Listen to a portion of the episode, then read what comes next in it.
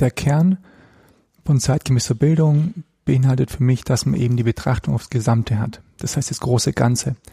Und den digitalen Wandel eben nicht im Wirtschaftsbereich betrachtet oder eben politisch betrachtet oder eben dann nur schulisch betrachtet, sondern wirklich das große Ganze, einfach das Leben an sich mit all seinen Facetten. Es ist nachts und wir sitzen in einer Schule in Freiburg und ähm, über die Schule beziehungsweise über Dejan, der hier arbeitet, wollen wir viel sprechen. Äh, Dejan, vielen Dank, dass du uns hier reingelassen hast nachts. sag, mal zwei Sätze zu deiner Person. Ja, ich bin äh, Lehrer. Ich arbeite an der Realschule in Freiburg, an der Pestalozzi Realschule. Und mh, mm, ich weiß gar nicht, was ich dazu sagen soll. Ich habe so viele Nebenbeschäftigungen zum Lehrerdasein, wo ich gar nicht, weil ich, ich weiß nie so richtig, was Leute interessiert. Deswegen lasse ich ja meistens beim Lehrer gut also, sein. Du schreibst ins Internet. Ich schreibe ins Internet, richtig, in verschiedenen Social Media Kanälen und da eigentlich ähm, hauptsächlich bei Twitter und Facebook. Du hast ein Hashtag ähm, geprägt in den letzten Monaten, oder wie soll man sagen, eine Debatte dazu angestoßen, der heißt zeitgemäße Bildung. Was ist das? Ja,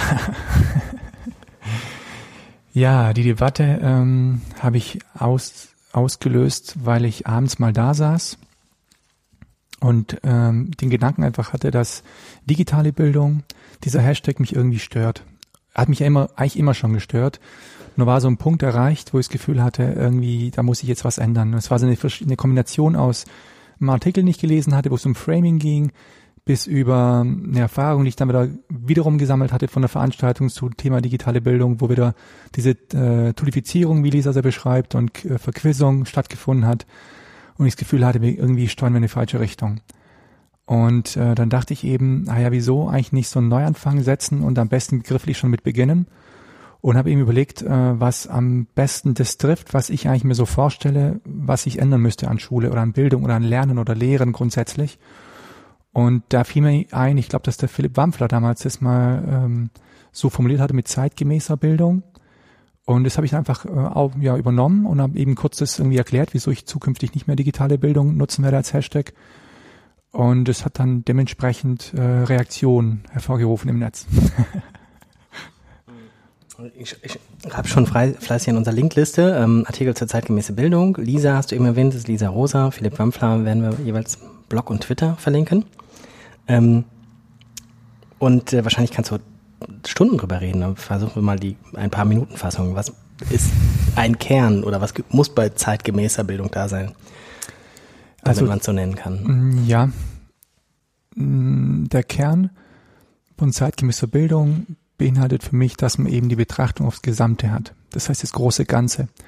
Und der digitale Wandel eben nicht im Wirtschaftsbereich betrachtet oder eben politisch betrachtet oder eben dann nur schulisch betrachtet, sondern wirklich das große Ganze, einfach das Leben an sich, was mit all seinen Facetten, was sich da so ändert für mich als Individuum, für mich als Teil der Gesellschaft und sich dann überlegt, wie muss ich eigentlich da darauf reagieren, wie kann ich junge Menschen darauf vorbereiten, was an Herausforderungen auf sie zukommt. Und es ist eben bei Weitem nicht irgendein Tool oder ein mobiles Endgerät oder ein Quiz, sondern sind ganz andere Dinge. Und meistens sind es dann Fragen, die wir Erwachsene uns ja schon stellen und mit denen wir uns rumschlagen und nicht einig sind. Und die versuche ich dann irgendwie in die Schule reinzutragen. Und es ist eben auch nichts Greifbares. Also ich bin jetzt gerade dabei, weil ich schon zweimal einen Vortrag zur zeitgemäßer Bildung gehalten habe und darum gebeten wurde, das irgendwie zu verbloggen, bin ich dabei, äh, das fertig zu schreiben. Und ich hoffe, dass ich in den nächsten Tagen fertig bekomme. Und da zähle ich unter anderem auch auf, wieso ich eben den Begriff zeitgemäße Bildung so, so passend finde. Weil er eben zum einen durch das zeitgemäß dieses Nicht-Endende beschreibt. Das heißt, dass ein Prozess ist, der immer wieder, äh, oder eben auch die Reflexion äh, einfordert. Das heißt, ich muss einfach Sachen wieder neu durchdenken und überlegen, ob es noch so passen, den Aktualitätsbezug mit drin hat äh, und eben diesen Blick aufs große Ganze richtet, nicht auf, auf, ähm, ja, auf ein Tool oder auf, auf Digitales beschränkt, weil es ja eben das Digitale auch Dinge verändert, die nicht digital sind. Und das fällt irgendwie da völlig weg. Und äh, darum bin ich eigentlich mit zeitgemäße Bildung, mit dem Begriff bisher eigentlich ganz zufrieden gewesen. Äh, Weil es dann, ich habe jetzt für mich jetzt keinen Gedanken gehabt, wo ich gedacht habe, hm, da stoße ich an die Grenze, gedanklich. Und solange ich das, äh, solange das nicht eintritt, werde ich mich auch nicht von dem Begriff verabschieden und neuen suchen. Mach mal so ein bisschen Abgrenzung. Du hast Toolifizierung, Verquissung erwähnt. Was meinst du damit? Äh, ich, ich meine nie, gar nichts damit. Das ist ein, sind beides Begriffe von Lisa Rosa und sie hat beschreibt damit eine Beobachtung, die wir, glaube ich, alle schon gemacht haben oder zumindest viele kennen, dass Menschen bei der Toolifizierung dazu neigen, ähm, Medien möglichst viel und häufig einzusetzen. Das heißt, das Tool steht im Mittelpunkt und Dinge, die zum Beispiel vorher gut waren, auch, auch Unterricht war nicht grund, grundsätzlich vorher schlecht oder so, ja, die fallen zum Teil jetzt da, äh, die leiden drunter, weil eben der Fokus jetzt auf diese Tools gesetzt wird. Und Vergewissung ist im Endeffekt nochmal einen Schritt weiter zu gehen. Und ähm, eigentlich wirklich noch alles im Sinne von Nür Nürnberger Trichter auf äh, das musst du wissen in diesen Häppchen, in diesem Zeitraum. Und das haue ich dir jetzt in den Schädel rein. Und das musst du dann dementsprechend dann wieder aufs Blatt bringen an dem Tag, wenn ich den Test dazu schreibe. Die Befürworter oder Praktiker der vielen Quizzes und ähnlichen Sachen würden ja wahrscheinlich argumentieren, dass damit eben, weil, weil sie nicht effizienter Mathe und Vokabeln gelernt werden können, Zeit bleibt für tiefergehende Sachen, wo der Lehrer auch mehr zum Zuge kommen kann als durch Übung abfragen. Ist auch ein gutes Argument. Höre ich auch bei Flip Classroom ganz häufig, dass man dann mehr Zeit hat. Aber wenn ich dann die Sachen mir angeschaut habe, die ich bisher gesehen habe von Leuten, die dann das dann prophezeien, dass man mehr Zeit hat und die besser nutzen kann, habe ich die Zeit nicht so mh, hm, sinnvoller oder konstruktiver oder besser oder innovativer genutzt gesehen. Das waren dann tatsächlich dann doch wieder Dinge, die vorher auch schon gemacht wurden. Und diese Innovation oder dieses neue Lehren, neue Lernen habe ich da nicht gesehen. Also zumindest nicht in den Beispielen, die mir bekannt sind. Und drum, ich, ich, es mag sein und stimmt ja auch inhaltlich, dass man dann vielleicht Zeit dazu, dadurch gewinnt. Und es ist ja auch nicht so, dass ich es nicht mache. Also es gibt ja schon Dinge, wo ich dann denke, da macht Sinn. Also zum Beispiel in Chemie, da muss man gewisse Gefahrenstoffe einfach, äh, Symbole muss man kennen. Sag mal ruhig drei Sätze mehr. Also auch für die Leute, die Flip Classroom nicht kennen, ähm, was ist das?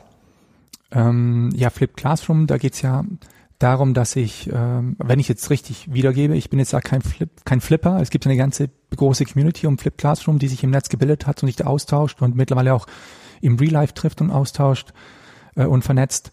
Also es geht darum, dass sie einfach diese Erklärung oder von, von der Einführung eines Themas eben nach außen verlagert auf YouTube und die Leute es dann sich zu Hause anschauen und dann eigentlich im Unterricht dann die Vertiefung und Übung stattfinden soll. Das heißt, man spart sich so die Zeit zum einen und zum anderen nennen sie Gründe, wie das eben jeder das in seinem Tempo sich anschauen kann, wiederholen kann, so oft er möchte, immer wieder darauf zugreifen kann, auch mal Leute, die nicht da sind. Also alles Argumente, die schlüssig sind. Ich habe es auch im Blogbeitrag einmal einen Blogbeitrag dazu geschrieben und näher untersucht für mich und eben festgestellt, dass all die Argumente gut sind, aber unterm Strich gesehen, wenn man es didaktisch betrachtet, ähm, ich das nicht wirklich als, als dauerhafte, konstante Methode für meinen Unterricht ansehen kann, sondern wirklich als für einen punktuellen Einsatz sinnvoll finde. Und das ist das Einzige, wo ich glaube, abweiche von den Flippern, die das wirklich äh, kontinuierlich und jeden Tag in jeder Stunde anwenden. Und ähm, und aber ich, das, was ich im Prinzip vorhin meinte, war eher diese Verquissung. Also wo es darum geht, Sachen zu wiederholen mit Kahoot zum Beispiel, äh, spielerisch, was natürlich Spaß macht und motivierend ist. Kahoot? Ähm, ja, Kahoot ist eine ist eine ist eine Web-App, ähm, kann man sich aber auch runterladen als App auf dem Bilendgerät und das kann man relativ einfach. Also gibt so eine Maske, die man dann nutzen kann und dann eben eine Frage dazu stellt und ein Bild zu der Frage irgendwie reinstellen kann und dann gibt es eben vier Antwortmöglichkeiten und kann dann im Vorfeld muss man einstellen, was richtig ist und dann spielen dann Schüler oder Gruppen gegeneinander ähm, und wie so ein Quiz, einfach so ein Wer wird Millionär, nur eben im verschiedenen äh, Player-Modus ähm, und dann ist es eben auch so, dass der, der schneller ist, bekommt mehr Punkte und dann kann man so ein bisschen so ein Feedback auch bekommen, wie viele Leute wussten es, wer wussten nicht. Ähm, das sind so die ganzen Vorteile.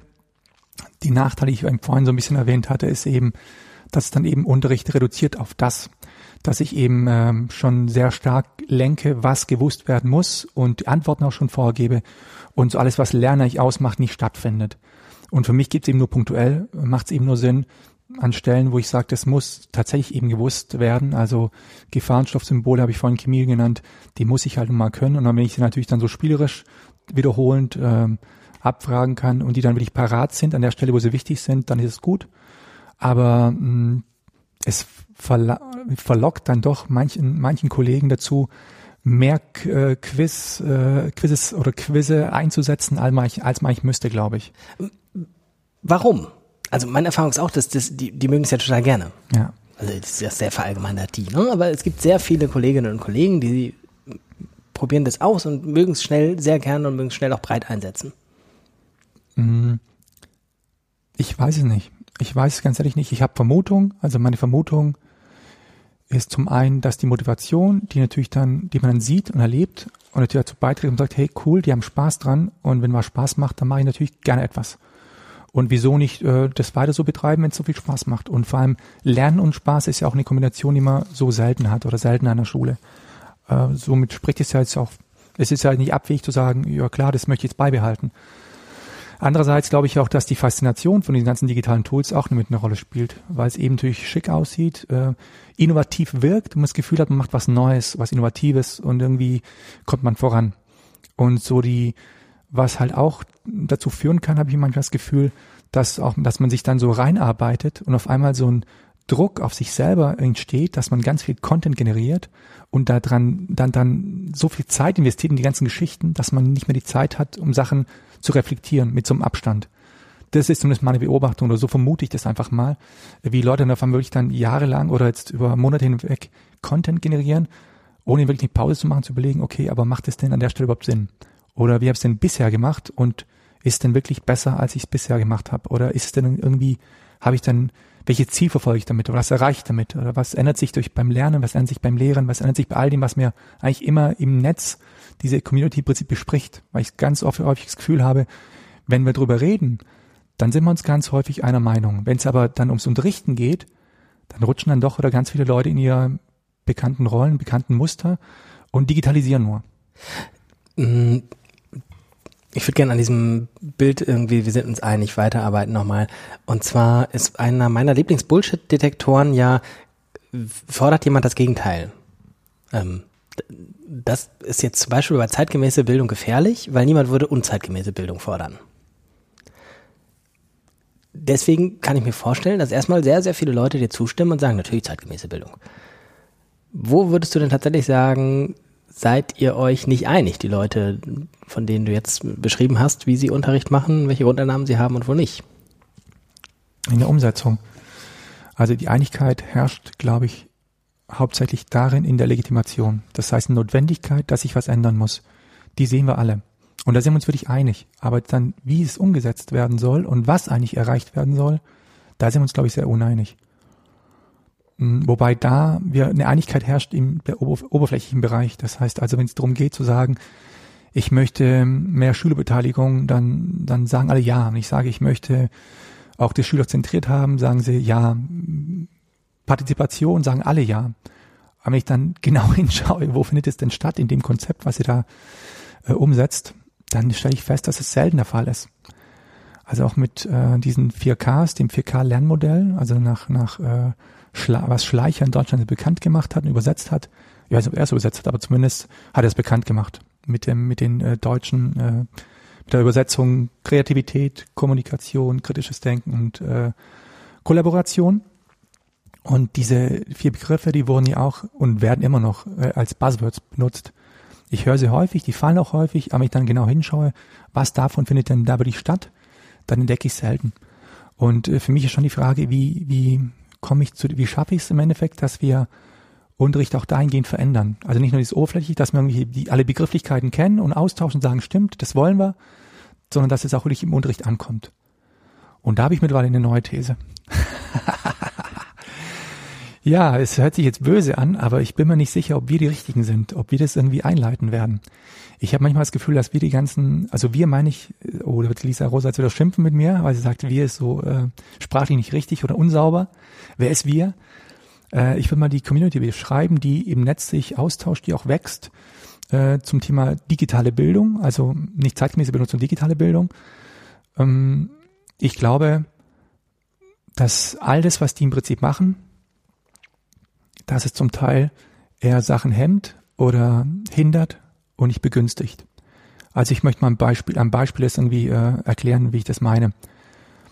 Wenn ich jetzt mit mir die Veranstaltung anschaue, die ganzen, ja, ich nenne sie jetzt mal Speerspitze der digitalen Bildung auftritt und mir die Workshops anschaue und die Angebote anschaue, dann stelle ich ganz häufig fest, wenn wir jetzt an diesem Samuel Model zum Beispiel jetzt, äh, zurückgehen würden, ah, ich sehe schon, du schaust mich kritisch an, ja, das Samuel Model ist ja dieses ähm, Substitution, Augmentation, Modification und Redefinition sind vier verschiedene Stufen. und ist ein Modell von, weiß ich glaube, Puente Dona oder so, glaube ich. Ich bin mir nicht mehr sicher, aber werden die sicher die Zuhörer googeln, wie der genau heißt. Und wird häufig als Modell verwendet für, wie schaffe ich es, dass ein Kollegium äh, in Richtung digitale Bildung sich bewegt. Und ich sage noch einmal bewusst, digitale Bildung, nicht zeitgemäße Bildung. Und dann sagt man eben, dass man von der einen Stufe zur nächsten Stufe kommen soll. Also zum Beispiel die erste Stufe des S ist dann diese Substitution, ist, dass ich dann Sachen einfach ersetze. Also zum Beispiel, ich habe vorher habe ich auf ein Blatt Papier geschrieben und jetzt schreibe ich halt auf ein digitales interaktives Whiteboard oder von mir aus auf ein iPad und habe dann eben durch die Digitalisierung einfach gewisse Vorteile, die ich vorher nicht hatte und habe so relativ einfach mit der geringen Hürde einfach Leute herangeführt, die sich jetzt mit, mit dem ganzen Thematik befassen. Das ist so die Grundidee, die dahinter steckt. Also vorher habe ich die Gefahrenkennzeichen, ähm, weiß ich nicht, mit Kartensystem auswendig gelernt und jetzt kann ich es mit Kahoot machen. Zum Beispiel. Mhm. Genau. Und die Gefahr, die ich da sehe, ist zum einen, dass die äh, ein Großteil der Menschen bei dem, bei dem S hängen bleibt. Und da höre ich immer das Argument, ah ja, muss klein anfangen. Und äh, ich habe meinen Blogbeitrag, genau an der Stelle bin ich jetzt hängen geblieben, wo ich gesagt, wo ich, wo ich mir gedacht habe, im Prinzip befürchtet jetzt klein anfangen zu klein denken führt und das große Ganze eben nie ins Blickfeld rückt und so eigentlich schon völlig falscher Ansatz gewählt wird. Also ich glaube eben, wenn ich jetzt mal vergleichen würde mit mit äh, sagen wir erneuerbaren Energien, da gab es mal so einen tollen Film dazu, wo einer meinte, dass diese Brückentechnologie Innovation verhindert, weil sie dazu führt, dass man sich mit zu viel Zeit und Geld äh, investiert in Brückentechnologie und die echte Innovation eigentlich nicht ausreichend gefördert wird und eben auch nicht ausreichend Ressourcen bekommt und man so eigentlich Dinge, die kommen müssten, hinausschiebt äh, und eben ja zum Teil auch sogar verhindert. Und ich glaube, so ähnlich können wir es auch hier vorstellen, dass einfach diese ganze Geschichte, weil ich eben von den ganzen Fortbildungen auch immer höre, ja, man muss den Zeit lassen. Und ich hatte die These, die stelle ich jetzt wirklich in Frage, weil ich äh, meiner Schule ein Barcamp durchgeführt habe und ein Kollegium habe, was jetzt nicht zur Speerspitze der digitalen Bildung dazugehört. Also ich habe schon einige Kollegen, die sich mit Tablets auskennen und auch mal wissen und unterscheiden können zwischen Word und Open Office. Ähm, aber die haben sich mit dem Thema beschäftigt beim Barcamp, bei meiner Session zum Thema äh, zeitgemäße Bildung und haben völlig andere Fragen gestellt und haben auch das völlig anders angepackt. Das heißt, die haben tatsächlich dann eben die Fragen gestellt, die man sich gesellschaftlich stellen muss und gar nicht so auf Tools und gar nicht so auf irgendwelche Möglichkeiten, die ich digital da habe, sondern wirklich dann diesen Wandel, was dann die Gesellschaft einfach macht. Und das fand ich spannend, weil sie eben nicht vorbelastet waren, war meine Idee dahinter und eigentlich so viel Know-how haben, also pädagogisch, didaktisch, dass sie eigentlich eben nicht diese Überforderung haben, weil ich das Gefühl habe, dass die Leute diese technische Überforderung verwechseln mit der kognitiven oder mit der Bereitschaft, neu zu denken.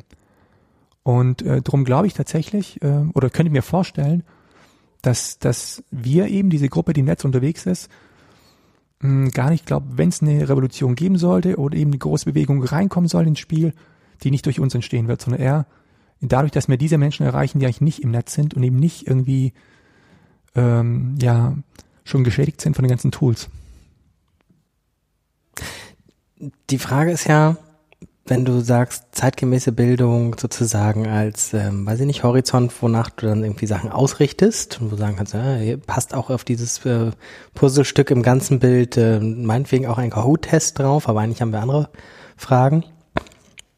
Dann ist ja vielleicht tatsächlich, für, also äh, mache ich es mal andersrum, bevor es irgendeine suggestive Frage stell, äh, wird, erzähle ich, was ich gerade gedacht habe. Ähm, ich habe ein Buch übersetzt, das jetzt gerade erschienen ist. Ähm, und das macht nichts anderes, als auf 200 Seiten Bildungsziele zusammenzutragen und zu systematisieren.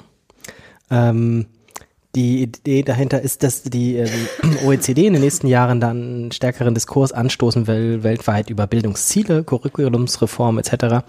Ich werde mal ausgelacht, wenn ich sage in Deutschland, ich hätte ein Buch über Curriculumsreform geschrieben. Ist, hätte Zeit nicht was Besseres machen können. ähm, auf jeden Fall war das für mich ein totales Aha-Erlebnis, weil man natürlich bei so einem übersetzenden Buch sehr gut kennenlernt, so, so ein Thema, mit allen Schwächen auch, aber nach, danach hatte ich halt irgendwie für mich sehr fein aufgemalt, sozusagen immer dieses Bild mit diesen ganzen Bildungszielen so gruppiert, von denen auch zum Beispiel die 4K, die du eben genannt hast, ähm, eins von vier Dimensionen ausmacht. Und wenn ich das jetzt so mit mir rumtrage, dieses Bild mit den ganz vielen Bildungszielen, ähm, dann ist damit noch gar nichts gesagt, wie man dahin kommt. Also das ist auch ganz an, explizit nicht der Anspruch des Buches. It's only about the what, sagen sie, die Autoren. Und dann hilft es mir aber einzuordnen, wenn ich dann zum Beispiel irgendwie sowas sehe wie hier den Kahoot-Workshop oder sonst was, auf was zahlt das ein von diesen Bildungszielen? Und dann blinkt sozusagen auf dieser großen Wand mit ganz vielen Bildungszielen nur ein kleiner Punkt unten in der Ecke auf, der heißt Mathe effizienter lernen oder so. Und wenn man sich die anderen Sachen anguckt, muss man sich auch nur einen Ausschnitt angucken. Keine Ahnung, kritisches Denken, Kreativität, ähm, Kommunikation, Kollaboration, hast du als die 4 Ks eben genannt. Ich glaube nicht, dass Kahoot irgendwo hilft, ähm, irgendwas zu diesen vier Kompetenzen beizutragen. Ich glaube, das kann es schon leisten. Aber die Frage ist, ähm, wann wird es so genutzt? Ich habe zum Beispiel Kahoot auch benutzt, um eine Überleitung zu schaffen zu, einem, zu einer anderen Arbeitsphase, wo ich eben dann eben dann mit Fragen, die dazu geführt haben, dass sie Sachen hinterfragen müssen. Das heißt, du kannst ja auch. Erzähl mal genauer. Also, was war das Thema? Was war die Arbeitsphase? Aber das war jetzt nicht mal mit Kahoot, das war tatsächlich mit Nearpod, aber es ist vom Prinzip her genau das gleiche als ein anderes Tool. Aber äh, dies war eine Umfrage, die ich gemacht habe. Und die mussten dann, die Frage war, mh, hm, was, ob Kochsalz, und dann gab es eben zwei Antwortmöglichkeiten, ist Kochsalz giftig oder lebensnotwendig? Und da haben sich eben halt, ein Teil der Schüler hat sich für giftig entschieden, ein Teil für lebensnotwendig, aber es hat natürlich schon relativ viel Diskussion ausgelöst, weil die zwei Optionen relativ weit voneinander abweichen. Und durch diese Fragestellung sind wir dann eben zum Diskutieren gekommen und haben dann uns dann angeschaut, was davon stimmt denn überhaupt und sind dann wieder am Ende, haben wir so ein, so ein Fazit gezogen, was ist denn jetzt richtig? Und das war jetzt für mich ein Einsatz, der für mich so Sinn macht. Und für mich war es insofern gut, weil ich eben dann das digital erfasst hatte, wer was gemacht hat. Und ich habe die auch begründen lassen. Die mussten eine Begründung reinschreiben, wieso sie glauben, dass so ist. Und es war für mich eben, äh, also kreativ waren dann zum Teil Lösungen, die dann kamen, die Begründung. Äh, Kollaboration fand insofern statt, dass ich dann eben, dass die ähm, zum Teil auch gemeinsam Sachen beantwortet haben und ausgetauscht haben, auch über diese Geschichte, weil sie gesehen haben, wer was geschrieben hatte und ich die auch so ein bisschen verteilt hatte. Und Kommunikation natürlich, ist natürlich eine neuartige Kommunikation, die so vorher nicht stattgefunden hat. Also ich habe zum Beispiel dann eben schlagartig von der ganzen Klasse, habe ich alle Antworten ja parat und kann im Nachhinein noch gucken, was sie geschrieben haben, auf mich auch nochmal eventuell in der nächsten Stunde was aufgreifen, was da untergegangen ist. Also da sind schon einige Aspekte mit drin und ich habe auch festgestellt, wenn man wenn man es wenn man es äh, ernst nimmt, dann hat man eigentlich tatsächlich, also manchmal habe ich einen Fokus auf Kommunikation. Und wenn ich dann mit Übungen überlege, wie ich das fördern könnte in Bezug auf zeitgemäße Bildung, dann stelle ich ganz oft fest, dass die anderen Casts automatisch mit dabei sind. Also man kann die gar nicht so losgelöst voneinander sehen. Ich hatte zu Beginn so eine Idee, was ich, was, was worauf ich einen Wert äh, setz, äh, einen Schwerpunkt setzen möchte, aber die anderen Casts kommen zwangsläufig mit dazu. Und ähm, weil du jetzt gesagt hast, dass, du hast jetzt vorhin angesprochen, dass dieses, wie das erreicht werden soll, nicht angesprochen wird. Und ich sehe es tatsächlich auch so. Also ich, ich sehe es ich sehe es auch so, dass dieses, die konkreten Unterrichtsszenarien, die werden nicht ausgetauscht. Und mir geht es nicht darum, dass jemand sagt, ich fange so an und dann setze ich dahin und mache das, sondern die Grundidee, die dahinter stecken muss. Das heißt, wie greife ich ein Thema auf? Das reicht schon völlig aus. Ich habe bei dem Smartphone-Tag, den wir hier durchgeführt haben, und jetzt muss ich wahrscheinlich erklären, was Smartphone-Tag ist. Machen wir gleich, aber äh, mach erstmal ja, deinen Gedanken. Der Gedanke, okay. Beim Smartphone-Tag war es so, dass ich ein, ein, ein Zoom-Pad aufgesetzt habe, also so ein, so ein Etherpad, wo Leute reingeschri reingeschrieben haben und ich sie gebeten hatte, mir einfach Ideen für den Unterricht reinzuschreiben. Und da waren ganz viele Ideen, also Einsätze, Ideen von, von Unterrichtsszenarien drin, die nur skizziert waren. Und die waren gut, weil ich dann für mich überlegt habe, okay, wie kann ich dieses Szenario weiterentwickeln und für mich passend machen. Ja. Und sowas äh, fehlt mir eigentlich noch viel zu häufig. Ja, aber auch da wäre ja schon eine Grundannahme, dass man sozusagen gleiche Vorstellungen von den Bildungszielen hat. Also für dich ist es jetzt offensichtlich so selbstverständlich, dass du sagst, du denkst diese 4Ks als Bildungsziele mit und da ging es mehr um Kreativität und dann kommt kritisches Denken automatisch mit rein und so weiter und so fort. Und da würde ich eben schon zweifeln, ob das tatsächlich so ein gemeinsamer Nenner ist, dass wir diese, dieses breite Verständnis von Bildungszielen haben. Oder ob nicht einfach, also ich, das sind jetzt schon wieder die Mathelehrer, die tun mir ein bisschen leid, das ist so super Stereotyp, ne? Aber ähm, ob die Mathelehrer nicht damit zufrieden sind, dass die danach diese Matheübung beherrschen.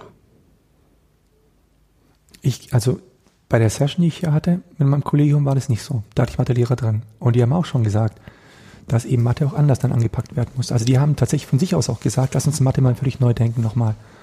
Und eben jetzt gerade so Thema wie Boxplot oder so, wird immer dann die Aufgabe übernommen, die auf dem Schulbuch haben, aber gar nicht so, ein Prinzip hast du eigentlich Anwendungen äh, aus, aus dem Alltag, die wirklich auch nicht relevant sind. Wenn es darum geht, Jetzt in Social Media werden zum Beispiel Statistiken geteilt, Tabellen geteilt. Da gab es ja schon einige Fälle, die wir auch, die vielleicht auch wir beide wahrscheinlich auch im Timeline hatten, wo Statistiken einfach falsch angezeigt wurden oder diese Balken einfach anders, also falsch mhm. angezeigt wurden äh, oder eben dann dementsprechend die die die Skala so also manipuliert wurde, Anführungszeichen schon fast, dass ein Bild entsteht, was eigentlich was die Realität verzerrt. Und es sind Dinge, die Mathe wunderbar ansprechen kann. Und das ist natürlich eine andere, eine andere Art des Unterrichtens, weil ich einfach die, die Ziele, und das wäre für mich eben die 4K, da mit reinbringen würde, die aktuell sind und was für mich zeitgemäß dann auch wäre. Also wenn ich jetzt so ein Mathebuch mir anschaue, oder ich, ich bin kein Freund von Schulbüchern, muss ich zugeben. Also ich habe benutze ganz wenig Schulbücher, nur Dinge, die ich benutzen muss, wo ich dann sage, da habe ich jetzt, äh, ich kann jetzt so viel Content nicht generieren, dann nehme ich den Content aus dem Buch. Aber so die, die Grundidee, die dahinter steckt, die Leute im Prinzip dann sich erlernen müssen oder irgendwie sich selber beibringen müssen, die versuche ich anders irgendwie ähm, zu, zu arbeiten oder hinzubekommen.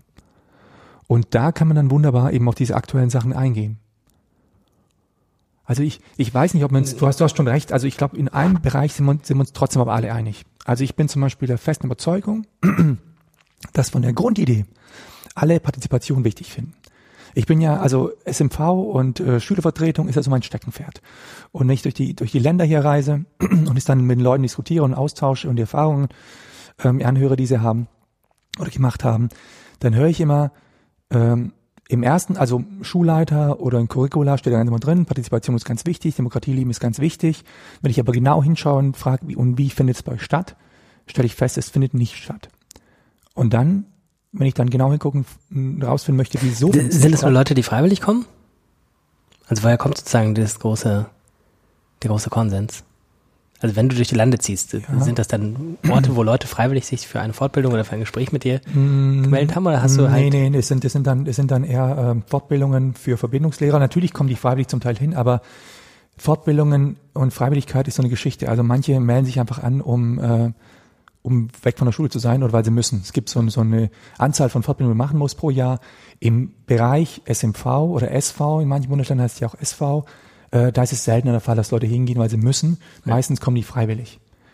Woher kommt der große Konsens? Also ich will dich nicht bremsen, das gleich noch zu erzählen, was du für Erfahrungen hast, aber das finde ich auch erstaunlich. Also ne, woher kommt der Konsens? Setzt ja schon voraus, dass es anders war.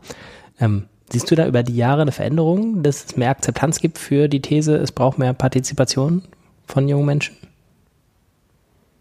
Ich würde es gesellschaftlich begründen, dass man einfach, dass Demokratie einfach äh, ja immer mehr an, an Wert zunimmt. Sieht man jetzt ja auch in, in den aktuellen gesellschaftlichen Debatten im Jahr 2017, dass äh, wenn man mal so in die Weltpolitik rausschaut, ähm, dass die Menschen das Gefühl haben, da muss man irgendwas ändern. Und dass man, und witzigerweise, ich bin gerade aufgrund der Bundestagswahl, die dieses Jahr stattfindet, mit einem Bundestagskandidaten unterwegs und habe auch mit einigen Leuten auch schon gesprochen. Und er hat auch, hat auch berichtet, dass er zum Beispiel in allen Bereichen unterwegs war und Leute interviewt hat und wissen wollte, wo, wo der Schuh drückt. Und dass er bei allen Gesprächen kann die Leute, ob jetzt Winzer oder jetzt Physiotherapeut heute zum Beispiel, kommen die immer wieder zurück auf, auf Bildung und sagen, man muss viel früher ansetzen. Und ich glaube eben, dass bei dem, beim Bereich Partizipation dementsprechend auch wieder allen und schlüssig und klar ist, es muss in der Bildung, in der Schule anfangen. Hm. Ich überlege, ob, ob uns das zu weit wegführt. Ach, ist egal, was so, ist egal, wohin es uns führt. Ähm, ja, ich bin inzwischen manchmal skeptisch, wenn so diese pauschalen Forderungen mehr Bildung hilft, das und das gesellschaftliche Problem zu beheben, ähm, kommt, weil es natürlich ähm, ist ein sehr zweischneidiges Schwert. Also so Bildungsfreunde wie du und ich finden alles mit Bildung, Aufklärung, Empowerment ganz wichtig, was dem Einzelnen mehr Handlungsspielraum, Entscheidungsmöglichkeiten, ähm, Autonomie ermöglicht. Gleichzeitig gibt es sozusagen die, die neoliberale Komponente dieses Konzeptes, die sagen, ja, wir haben offensichtlich gesellschaftliche Probleme. Wir versuchen aber die so abzuwälzen, dass der Einzelne sie löst oder sie beim Einzelnen gar nicht erst auftauchen oder sowas. Ähm, das sehe ich auch viel in die, gerade in den Medienkompetenzdebatten so. Ja, also Medienkompetenz wird ja auch als Lösungsmittel für alles gefördert, äh, gefordert, gefördert auch. ähm, und das ist aber halt auch so, da haben wir offensichtlich ein Problem und wir hoffen, dass irgendwie, wenn der Einzelne einfach nur genug lernt, wie er das machen muss, das dann auch richtig macht. Aber was ist denn, wenn die Leute irgendwie Partizipation wollen und dann wollen sie aber möglicherweise gar nicht das, was die Lehrer sich vorher gedacht haben, was sie dann wollen sollen? Ja, das, das, diese Erkenntnis findet dann statt, wenn Leute es dann wirklich machen. das heißt, ähm, wenn ich es dann soweit habe und eventuell dann ein, zwei Leute mitnehmen gedanklich, dass Partizipation tatsächlich mal gelebt werden sollte, dann stellen die fest, dass es sehr unangenehm ist. Also meine Schüler sind unangenehm. Ich versuche wirklich äh, möglichst viel Partizipation in den Unterricht einfließen zu lassen. Und es macht es echt anstrengend, weil die natürlich dann alles in Frage stellen, über mitsprechen wollen, immer mehr mitsprechen wollen. Um, ähm, was ich immer einerseits feier innerlich, aber andererseits natürlich dann trotzdem äh, nach Hause gehe und denke, boah, jetzt habe ich echt viel Kraft liegen lassen. Ähm, ja, das ist wahrscheinlich auch mit der Grund, wieso es dann Leute letztendlich dann doch nicht wollen weil sie eben, äh, weil es eben mehr Kraft kostet. Und weil man sich dann eben mit Sachen auseinandersetzen muss, die man normalerweise nicht auseinandersetzen muss. Also gerade im Schulsystem ist ja auch so eine Geschichte, ist es denn wirklich gewollt? Also will denn ein Schulleiter, will denn ein Lehrer wirklich Leute haben, die alles in Frage stellen, permanent? Und ich hatte ehrlich gesagt in meinem ganzen Bildungssystem, was ich so durchlaufen habe, als Schüler, als Student und dann später als Lehrer, nie das Gefühl gehabt, dass wirklich gewollt ist. Also ich ecke gerne an. Die Leute, die mich kennen, wissen das. Und ja, Türen, offene Türen habe ich nicht eingerannt damit. Ist zeitgemäße Bildung auch anstrengend? Ich glaube ja. Einfach aus dem Grund, weil es eben diese Reflexion erfordert. Immer wieder reflektieren, inwiefern ist es richtig, was wir machen, inwiefern brauchen wir das, brauchen wir das nicht, weil diese vier Ks, die wir vorhin genannt haben, die sind für mich jetzt aktuell schlüssig und ich kann die für mich alle gut äh, legitimieren. Aber es reicht zum Beispiel für mich jetzt auch nicht aus. Also 4K ist ja nicht alles. Ich habe heute zum Beispiel jetzt getwittert, ich habe gesagt, eben Empathie finde ich wahnsinnig wichtig. Das kommt da jetzt nicht vor.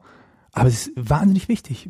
Unter, unter dem Aspekt der 4Ks auch, weil Kommunikation zum Beispiel für mich erfolgreich nur gelingen kann, wenn Empathie vorhanden ist. Und es misslingt uns ganz häufig im Netz. Mm, kostet Zeit, also kostet schon das falsche Wort, verdammt, diese Sprache. Braucht zeitgemäße Bildung mehr Zeit? Ja. Also nicht im Sinne von, wir brauchen nur ein paar ja, Jahre, sondern ja. irgendwie, verdammt, dann kannst du aber nur halb so viel Matheaufgaben. Nochmal Entschuldigung an alle Mathelehrer da draußen. ich bin auch Mathelehrer. Sehr gut, dann, dann nehme ich dich weiter als Beispiel. kannst du ähm, sagen, du kannst äh, genauso viel fachlich relevante Sachen in Chemie und Mathe im Unterricht äh, dabei haben wie vorher, in der du unzeit, also du natürlich nicht, in der unzeitgemäße Bildung gemacht wurde? Ich glaube, wir brauchen mehr Zeit. Aber die Zeit brauchen wir eben zum Testen. Dieses Try and Error und ähm, diese Kultur des Scheiterns, die alle prophezeien, die braucht eben einfach Zeit. Und da muss ich mal ein Ding an die Wand fahren, um festzustellen, dass es nichts war. Aber trotzdem ganz viel draus zu lernen. Und die Zeit haben wir ja nicht. Wir brauchen aber auch Zeit eben im Kollegium, um uns Gedanken darüber zu machen, die Reflexion durchzuführen. Und das kann man sich nicht irgendwie aus den Rippen schneiden. Das heißt, wenn ich jetzt zeitgemäße Bildung haben möchte im jetzigen System, dann muss ich Zeit irgendwie halt eben erzwingen. Oder halt in meiner Freizeit eben opfern das sind, glaube ich, zwei Ebenen von Zeit. Also einmal sozusagen irgendwie gemeinsam rauszufinden, wie das geht, was wir da machen, was wir da wollen. Ähm, aber also auch von der Lernzeit her. Also was ich versucht habe in Projekten in den letzten Jahren, war einfach dann zu gucken, wie kann man das eben integriert machen, was für dich ja auch offenbar selbstverständlich ist. Ne? Wir machen nicht Freitag in der vierten Stunde kreatives Denken und am Montag morgen machen wir zwei Stunden extra Kommunikation, ähm, sondern wir denken das zusammen. Bio und Mathe und Kreativität. Nee, Chemie war es, ne? Chemie, Mathe und Kreativität. ähm, wir haben das mal in einem Projekt gemacht, was relativ groß aufgesetzt war. Und es war erstens unglaublich anstrengend, immer so diese verschiedenen Ebenen zusammenzubringen. Also für alle Beteiligten, so in der Konzeption, aber ich glaube auch für die Lernenden, weil wäre meine These, die gewohnt sind, dass das getrennt ist. Jetzt ist Mathe, nächste Stunde ist Kreativität. Und kritisches Denken ist nicht vormittags. Also die Trennung ist grundsätzlich ja schon verinnerlicht und verankert über, über die ganzen Schuljahre hinweg. Das heißt, ich weiß ja, die Trennung ist jetzt nicht nur in, in Fächer, sondern eben auch in, nach, nach Zeit und Raum und auch in formale und nonformale Bildung und politische Bildung und ich habe überall Trennung. Und das, das fällt bei zeitgemäßer Bildung eigentlich weg. Mhm. Und das macht es sehr anstrengend. Es ist für mich aber insofern möglich, oder war für mich jetzt in den letzten Jahren immer dann möglich, wenn ich Klassenlehrer war. Und eben dann Geschichte und Chemie und Mathe und manchmal auch dann vielleicht fachfremd noch Sport oder eben noch EWG Politik mit drin habe äh, und noch eine Klassenlehrerstunde. Da habe ich so viel Zeit in der Klasse, dass ich es öffnen kann. Ja. Und eben dann diese, diese Grenzen dann verschwimmen. Und ich dann festgestellt habe, so ein Jahr Zeit habe ich dann gebraucht, bis das bei den Schülern ankam, dass ich dann erstmal Anfang waren, anfangs sind sie immer erstmal überfordert, weil sie eben nicht kennen äh, und nicht wissen, was sie mit anfangen sollen. Und dann versuche ich sie so langsam ranzuführen. Und so nach einem Jahr würde ich sagen, kommen sie dann da an, wo ich mir das eigentlich das Ganze, das Ganze dann vorstelle. Es sind von sich aus dann eben die Initiative ergreifen, Themen äh, reinzubringen, äh, Ausflüge zu planen und Sachen zu machen, die ich nicht auf dem Schirm hatte. Ja. Ähm, und da sehe ich einfach, dass es möglich ist. Und ich bin jetzt ja, und was mir jetzt vielleicht an der Stelle wichtig ist, ich bin an der, einer Schule, die jetzt nicht eine, also ich bin jetzt nicht Religionslehrer in der zwölften Klasse am Gymnasium so und so und mit, mit fünf Schülern, sondern ich habe hier ähm, Jungs und Mädels, die Zeit und Kraft beanspruchen von allen Lehrern.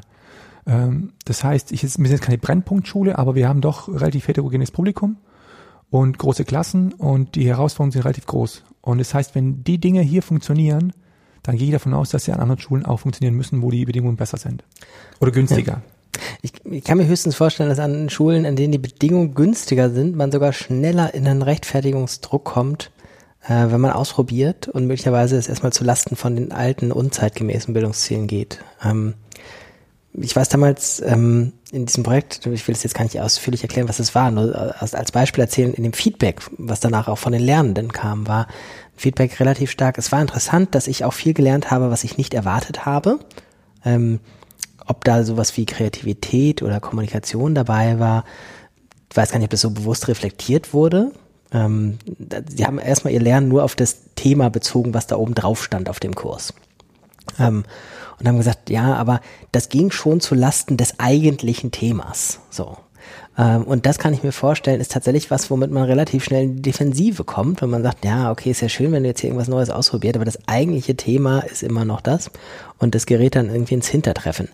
Wenn man das weiterdenkt, kommen ja noch viel mehr Ebenen rein, die parallel als Lernziele da reinspielen. Ähm, auch einfach zum Beispiel das ganze Medienthema, ja. Also es ist ja nicht so, das muss ich dir wahrscheinlich erzählen und auch 90 Prozent unserer Zuhörer und Zuhörerinnen nicht, aber es ist ja nicht so, dass der durchschnittliche 14-Jährige super kompetent in Sachen Medien ist, dass er der Kommunikation, Kollaboration und Kreativität sich in den verschiedenen Tools austoben könnte, weil er alles schon kennt. Ähm, das heißt, der lernt auch diese Tools erstmal kennen und ähm, der lernt erstmal bestimmte Grundregeln ähm, da kennen, was funktioniert, was nicht funktioniert, was schön ist, was nicht schön ist, was zweckvoll ist, was nicht zweckvoll ist und so weiter. Und das alles gleichzeitig. Und da kommt dann halt sehr schnell sozusagen das alte, unzeitgemäße Denken, oh, verdammt, das ist ja alles ganz schön, aber jetzt haben wir doch ein bisschen wenig Mathe gelernt in dieser Zeit. Und das war zum Beispiel damals ein ganz starkes Feedback, wirklich ganz schön, was da alles gemacht wurde. Es wäre noch effizienter gewesen, wenn wir am Anfang mal so dreimal 60 Minuten Input gehabt hätten dass wir einmal so die Grundlagen, also wobei das stimmt gar nicht, die Grundlagen waren da, aber tatsächlich so eine Sehnsucht danach, mehr effizient gelehrt zu werden. Aber ich glaube, die Sehnsucht, die resultiert aus der Prüfung oder aus dem Prüfungsformat, das auf sie zukommt. Wenn wir das in dem Fall auch anders hätten und das diese Ziele aufgreifen würde, die in diesen Curricula, die du geschildert hast, äh, formuliert werden, aufgreifen würde, hätte man die Sehnsucht nicht. Also ich, ich meine, die, es ist ja ganz häufig das Argument, dass Leute auch sagen, äh, wir machen das jetzt so und so, gerade in Mathe zum Beispiel, weil nun mal die Prüfung auf sie zukommt und die müssen halt darauf vorbereitet werden. Ja, das, ähm, ja. in dem vorhin erwähnten übersetzten Buch ist es für mich auch so der zweite große Aha-Effekt gewesen, nochmal zu sehen, wie viel von Prüfungen abhängt. Ja. ja. also würde ich tatsächlich auch sagen, als These kann man unterschreiben, letztlich werden wir nichts groß verändern können, wenn wir nicht die Prüfung verändern können. Ähm, weil letztlich ist es das, woraufhin Sachen ausgerichtet werden müssen. Und ähm, es gab einen sehr schönen Aufsatz, mal gucken, ob ich den noch verlinken kann, ob ich den wiederfinde, der sehr schön beschrieben hat, dass das, was wir in Schule testen, ja das ist, was wir, was wir gut testen können. Und dass das, was wir gut testen können, exakt den gleichen Kriterien entspricht, wie das, was später ein Computer gut machen kann oder jetzt schon ein Computer gut machen kann. Ähm, und die Sachen, die man nicht gut beschreiben kann, deswegen nicht gut testen kann, sind die Sachen, die man in Zukunft vielleicht ein bisschen wichtiger in der Gesellschaft haben muss, weil Computer sie noch nicht machen können. Das heißt, im Moment äh, sind wir sozusagen in der Zwickmühle, dass wir das Testen, also das Lernen darauf ausrichten, was am wenigsten speziell menschliche Kompetenz in der Zukunft ist. Und dann kommen wir auch in Konflikt als Lehrer. Es ist jetzt nicht so, dass die Leute sagen, wir wollen das nicht. Ähm, selbst wenn wir es wollen würden. Wir haben ja zum Beispiel jetzt jahrelang, jetzt wurde es glaube ich abgeschafft, wenn ich es richtig verstanden habe, mit der neuen Reform bei uns in Baden-Württemberg, hatten wir diese FÜK, fächerübergreifende Kompetenzprüfung, wo Schüler in einer Gruppe von drei, vier Leuten zusammenarbeiten mussten, sich ein Thema aussuchen mussten, was mindestens zwei Fächer beinhaltet und dann eben innerhalb von siebeneinhalb Minuten präsentieren und danach Anschluss siebeneinhalb Minuten Kolloquium stattgefunden hat pro Schüler. Das heißt, je nachdem, wenn es eine Dreiergruppe war, gab es dann eben dann diese 22, weiß ich was Minuten äh, Prüfungszeiten, Anschluss des Kolloquium. Die haben als Gruppe gemeinsam gearbeitet. Aber die Bewertung, Benotung ist wieder das, getrennt worden. Das heißt, äh, der Einzelne wurde bewertet. Und es sind also alles Dinge, äh, die nicht passieren, weil wir sagen, wir wollen nicht die Gruppe bewerten, sondern weil es auch darum geht, du musst ja als Lehrer irgendwie rechtfertigen können, wie kommt die Not zustande. Und du hast auch diesen Rechtfertigungsdruck und auch eben Transparenz, die von außen auch verlangt wird. Und da willst du natürlich auch irgendwo ein Niveau oder ein, ja, ja, eine Qualität auch abliefern oder eine Professionalität abliefern, ähm, die, die natürlich schwierig wird, wenn ich sage, ich habe dann Dinge, die ich nicht so richtig greifen kann. Und da hatten wir jetzt echt jahrelang ganz viel Bauchschmerzen, weil eben dieses, nicht greifbare, auch mit dieser Teamarbeit, äh, was man zum Teil jetzt nicht, man, es gab auch verschiedene Regelungen, dass man eben die Sachen jetzt im Vorfeld gelaufen sind, nicht so richtig einfließen lassen soll, aber letztendlich sollte man dann doch noch ein bisschen darauf gucken, wie sie mitgearbeitet haben. Es war total komisch. Und darum gab es auch da relativ viel Streit, allein schon in einem Kollegium. Man kann sich ja vorstellen, wie es dann war, wenn man dann an der Fremdenschule geprüft hat und dann da wieder die, die, die, das, der Erwartungshorizont völlig anders war. Das heißt, sind dann echt dann äh, Leute aneinander geknallt und haben da gestritten drüber, wie, äh, welche Note es denn sein müsste. Und ich kann mir jetzt vorstellen, wenn man dieses Konzept, also dieses Prüfungsformat öffnen würde, völlig öffnen würde, dass man einfach Schwierigkeiten hätten, ähm, den Leuten auch gerecht zu werden in der Beurteilung. Zumindest müssen sich dann überlegen, wie müsste die Beurteilung oder die Formel oder die Benotung denn sein, dass sie a transparent ist, b professionell ist und auch den Leuten auch gerecht wird und eben auch so eine Willkür ein bisschen wegfällt, weil du hast ja doch bei den Fächern, wo, jetzt sagen wir mal zum Beispiel Deutsch, ja, also ich bin jetzt ja kein Deutschlehrer, jetzt kann man auch mal Deutschlehrer rauspicken. Ich hatte zum Beispiel in Deutsch immer einen Unterkurs, weil ich, ich hatte den, den, den Lehrer, ich nenne den Namen nicht, der wird auch nicht zuhören, äh, ich weiß nicht, ob er überhaupt noch lebt, ähm, den habe ich ja mal, ich habe mal eine, eine Zeichnung erstellt. Ähm, ich mochte den nicht so. Ich fand, er hat einen ganz schlechten Deutschunterricht gemacht und eigentlich mochte ich lesen und Deutsch. Und habe ich einfach eine Zeichnung erstellt, die jetzt ihn ähm, jetzt nicht unbedingt positiv dargestellt hat. Und die hat in Hände bekommen und auch, auch rausgefunden, dass meine Zeichnung war. Und von dem Punkt an hatte ich immer nur Unterkurs. Egal, was ich geschrieben habe, es war immer schlecht, nur zerrissen. Und ein Unterkurs ist hier bei euch so äh, eine nicht ausreichende Note. Genau, unter ja. fünf Punkte. Genau, also eine Oberstufe. Hat diese 15 Punkte und unter fünf Punkte ist Unterkurs. Und so und so viel Unterkurs durfte man sich damals erlauben. Ja. Ich weiß nicht, ob es überhaupt heute noch gibt, weil ich ehrlich, ehrlich bin. Also ich weiß nicht, bei uns im Norden das auch so ist, aber kenne ich auch. Ja. Sport und Kunst.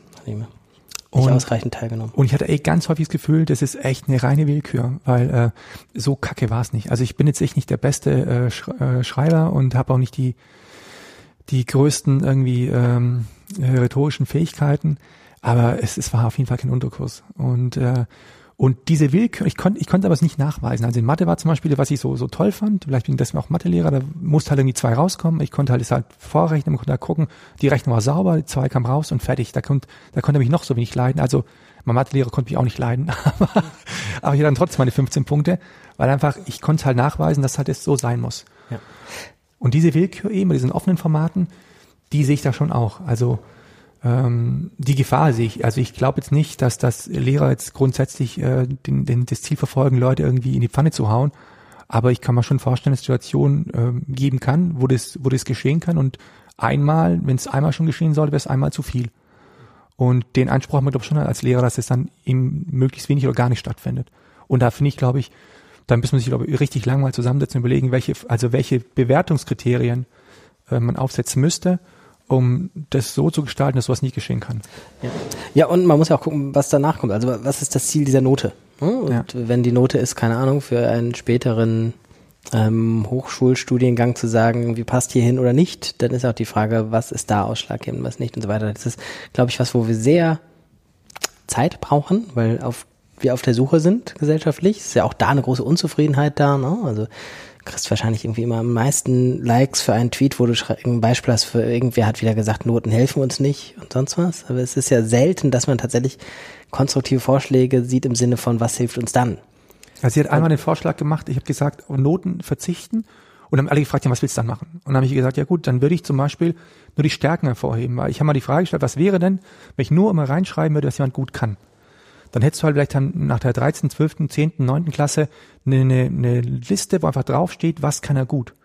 Dann wäre es bei einem halt vielleicht umfangreicher, bei einem nicht so umfangreich, aber zumindest wäre der Ansatz ein völlig anderer und auch vom Menschenbild ein völlig anderes, was ich dann vermitteln würde. Das heißt, ich würde die Stärken dann einfach unterstützen.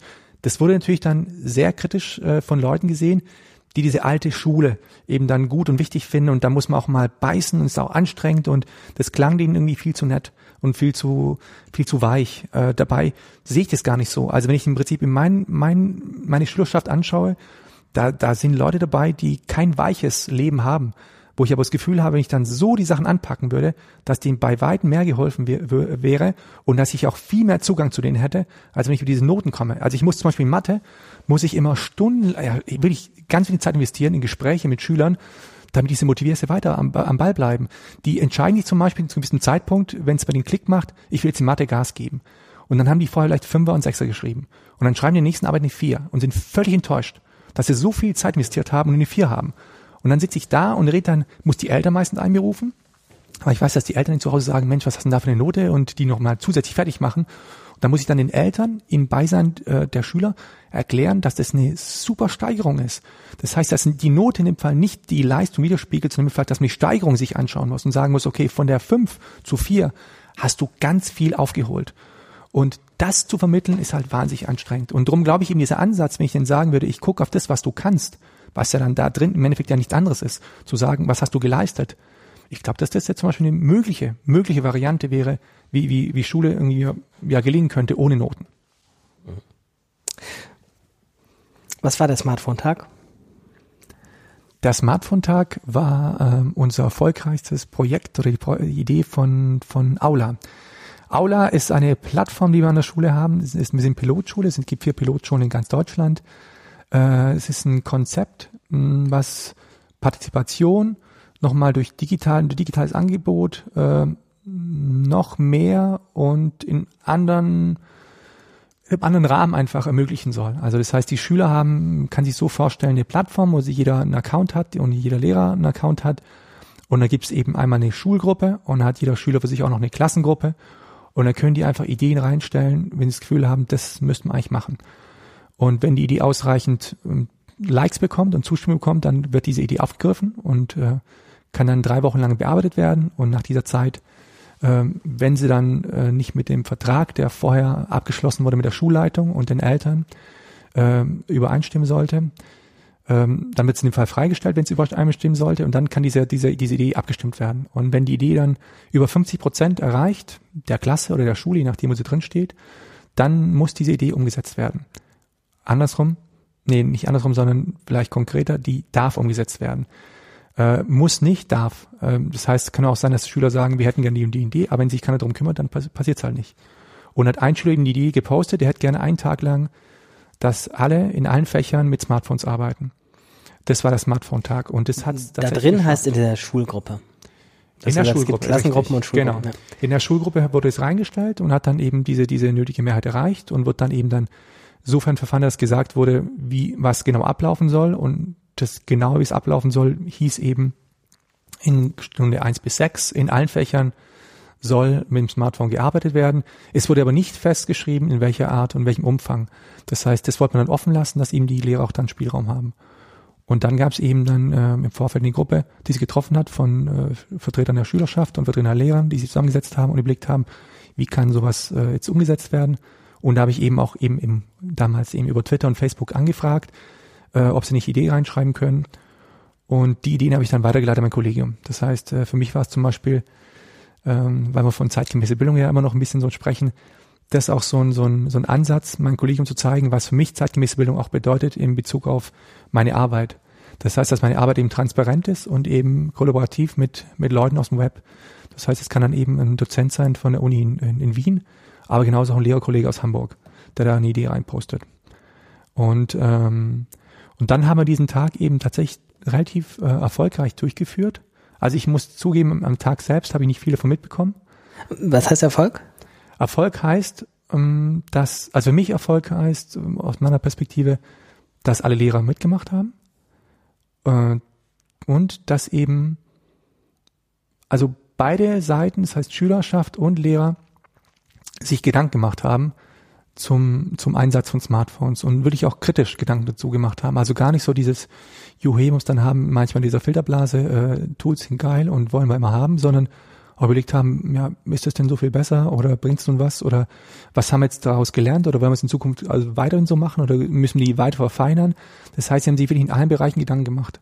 Also wie gesagt, beide Gruppen und das fand ich wahnsinnig spannend. Und für mich war es insofern erfolgreich auch eben, weil ich zum Beispiel wiederum gesehen habe, dass ich ein weiteres Vorurteil abbauen durfte. Und zwar gab es zum Beispiel jetzt eine Kollegin, die, als ich vor zwei Jahren in die Schule gekommen bin, ich relativ neu bin ich an der Schule hier, äh, hätte ich jetzt schwören können, die ist ähm, in Bezug zeitgemäße Bildung eine meiner Gegnerinnen, die ich gedanklich überzeugen muss.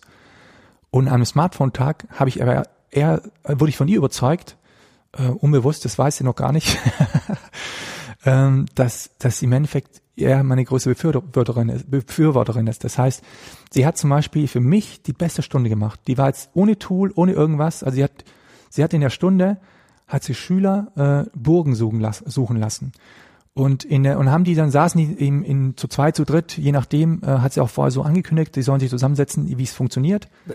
Burgen, also Burgen, das, genau, das hier bei richtig. euch hier so am Rhein steht oder so. Genau, richtig. Das heißt, ich weiß auch nicht, ich glaube, er hat so eine Burg vorgegeben, ich weiß auch nicht mehr welche. Und sollten einfach schauen, erstens, die erste Aufgabenstellung war zu gucken, welche Suchmaschinen denn welches Ergebnis ausspucken. Und dann auch vergleichen sollen. Das heißt, in der Qualität auch oder im Handling oder eben auch Benutzerfreundlichkeit. Das heißt, für mich als Schüler, inwiefern bin ich da befordert mit der Anzahl an Ergebnissen, mit der Qualität an Texten, die da erscheinen. Und haben sie verschiedene Suchmaschinen getestet und äh, dann besprochen eben in der großen Runde und eben die Ergebnisse einfach ausgetauscht. Und im nächsten Schritt hat sie aber dann eben auch vergleichen lassen, hat sie andere Sachen äh, suchen lassen in Suchmaschinen und hat aber gesagt, äh, guckt mal, gib mal die gleichen, also Sachen, die sollten zum Beispiel nach Restaurants oder nach, nach Reisen irgendwie suchen. Und dann sollten sie aber gucken, was für Ergebnisse rauskommen, je nach Gerät, was sie benutzen. Das heißt, der eine hat eben halt dann eben so ein MacBook gehabt, der hat in dem Fall irgendwie ein Lenovo irgendwie Teil gehabt äh, und da kamen verschiedene Ergebnisse raus. Und dann hat sie das mit denen eben angesprochen, wieso das so ist und denen versucht zu erklären, was dahinter steckt. Und es war eine wahnsinnig spannende Stunde für die Klasse und hat mit den Dingen gemacht, die man jetzt, ähm, die ich so nicht erwartet hätte. Äh, und sie hat zum Beispiel auch jetzt kein Smartphone, hat auch kein Tablet oder irgendwie ein, irgendein cooles, schickes äh, MacBook. Aber sie ist gedanklich schon viel weiter als manch anderer Kollege, der sich da vielleicht an der Speerspitze irgendwie wägt.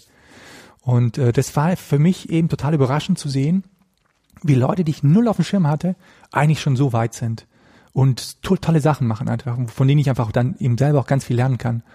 Und äh, das habe ich für mich eben so als als Hauptgewinn von dem Tag mitgenommen. Habt ihr irgendeine eine, eine Form gehabt, das zu reflektieren nach dem Tag?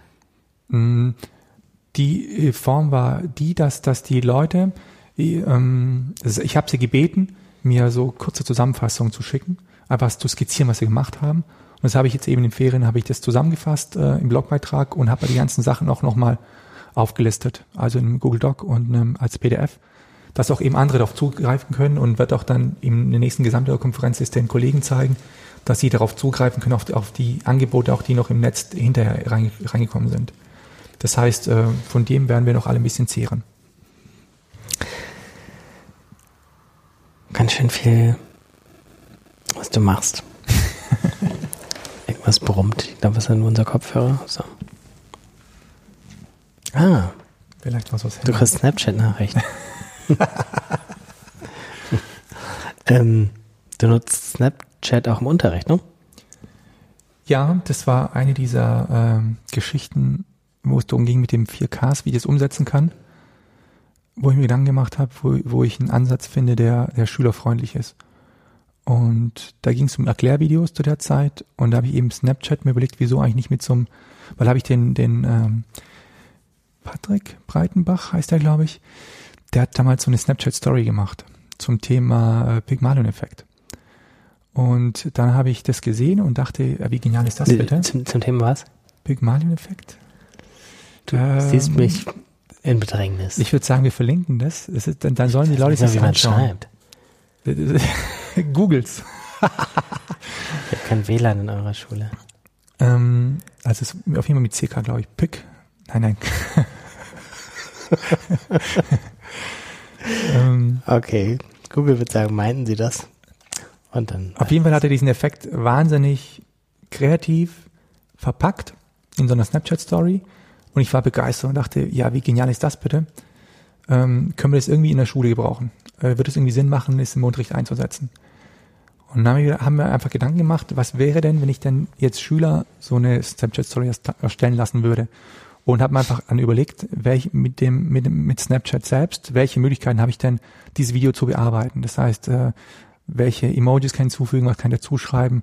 Also wie kann ich das einfach kreativ gestalten, dass es einfach diese audiovisuelle Untermalung äh, maximal irgendwie ausgereizt wird. Und habe das dann einfach so weitergesponnen für mich und habe eben mm, am Ende kam mein Blogbeitrag dabei raus und habe das dann auch getestet in der, in der Klasse, dass die Schüler kurze Erklärvideos dazu drehen. Und äh, der Sinn, der dahinter steckt, war einfach der, dass ich, dass ich, äh, dass zum einen diese Jetzt hat sich ein bisschen geändert mit, den, mit, den, mit der Möglichkeit bei Snapchat. Früher hat es ja nur die Option, 10 Sekunden maximal als Video aufzuzeichnen. Jetzt kannst du in dem Fall länger das machen. Und diese 10 Sekunden Regulierung hat so ein bisschen bei Twitter auch Leute zu gezwungen, einfach auf den Punkt zu kommen. Und im Endeffekt auch so eine Storytelling dann zu machen. Das heißt, ich musste genau wissen, was kommt nach welchem Snap. Äh, und ich hatte auch also ganz viele andere positive Effekte mit dabei. Ich hatte eben diese ja, ich konnte im Prinzip schauen, inwiefern habe ich sprachlich das sauber gemacht. Ich konnte es wiederholen, ich konnte es löschen, ich konnte es neu aufzeichnen. Ich konnte rhetorisch überlegen, wie ich es in dem Fall noch besser formulieren könnte. Ich konnte überlegen, auch grafisch, also ich konnte alles im Endeffekt optimieren und wieder löschen und im Endeffekt am Schluss ein richtig gutes Video zusammenstellen. Und vor allem auch wieder feststellen, das war jetzt eben nicht äh, zum Beispiel, es war jetzt zu lang, was ich da reingepackt habe an Gedanken, ich muss es noch weiter zerlegen. Und dieses große Ganze, also so eine, eine Idee oder eine Erklärung, zu zerlegen in Bestandteile und dann neu zusammenzufügen zu einem eigenen Bild, das war so der, ist der große Gewinn an dem Video. Das heißt, es, das Video selbst ist eigentlich gar nicht so entscheidend, dass man es irgendwo reinstellt oder dann sagt, ich habe da ein Produkt, sondern die Erstellungsvideos ist eigentlich der, der Gewinn, der Lerngewinn oder für mich der didaktische Gewinn an der ganzen Geschichte, weil ich da festgestellt habe, dass die Leute einfach daran echt wachsen. Also ich habe in Mathe zum Beispiel eine Schülerin, die im letzten Jahr hat die bei mir, glaube ich, vier Snapchat-Stories gemacht und die war, wurde von Mal zu Mal einfach besser weil sie einfach die Kritik auch, also wir haben uns danach hingesetzt und einfach die ganzen einzelnen Snaps angeschaut und überlegt, was wir an welchem Snap noch besser machen könnten. Und die wurde einfach dementsprechend dann von Mal zu Mal besser. Und das Witzige war, dass die Noten auch besser wurden weil bei ihr, weil sie die ganzen Themen, die, die wir schon behandelt hatten, nochmal einfach vertieft behandelt hat und einfach die noch ein größeres Verständnis entwickelt hat für die Thematik. Und es war einfach verinnerlicht und eben nachhaltiger und hat letztendlich zur besseren Note geführt.